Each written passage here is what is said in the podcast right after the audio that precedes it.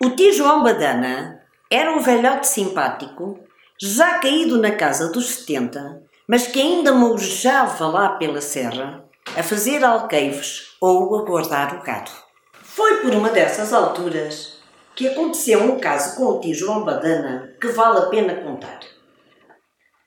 O velhote estava na nave da mestra a guardar o gado, quando lhe apareceu um sujeito baixo de estatura, de bigode e de pera, com um casaco e boné alvadios. Bom dia, disse o recém-chegado. Deus lhe dê bons dias, respondeu o tio Badana. De onde é vosso mercê? De manteigas, meu senhor. E é seu rebanho? Enquanto Nosso Senhor quiser. E o que dizem cá do governo?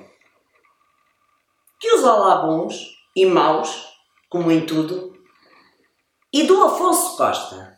O que dizem por aí?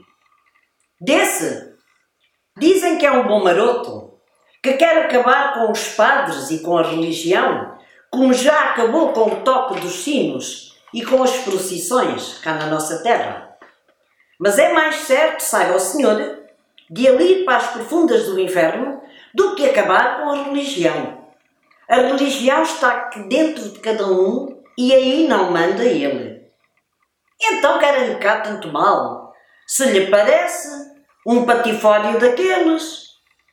Então, o senhor de pera e bigode tirou um maço de cigarros de algibeira e disse: Tome lá, que lhe oferece o seu amigo Afonso Costa.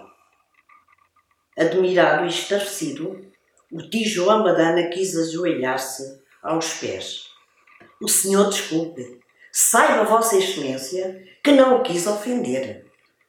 Isto é falar por falar. Uns pensam de uma maneira, outros de outra. O mundo é assim, que é que se há de fazer? Sossegue, sossegue. Ninguém lhe faz mal. Um pastor da serra tem direito a pensar como quiser. Adeus.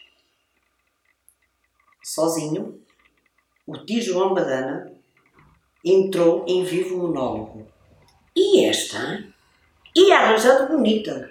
Por pouco não me mandava prender. E é bem feito, para que não sejas linguarudo. Para a outra vez, haja o que houver, bico calado, boca fechada, não entra varejas.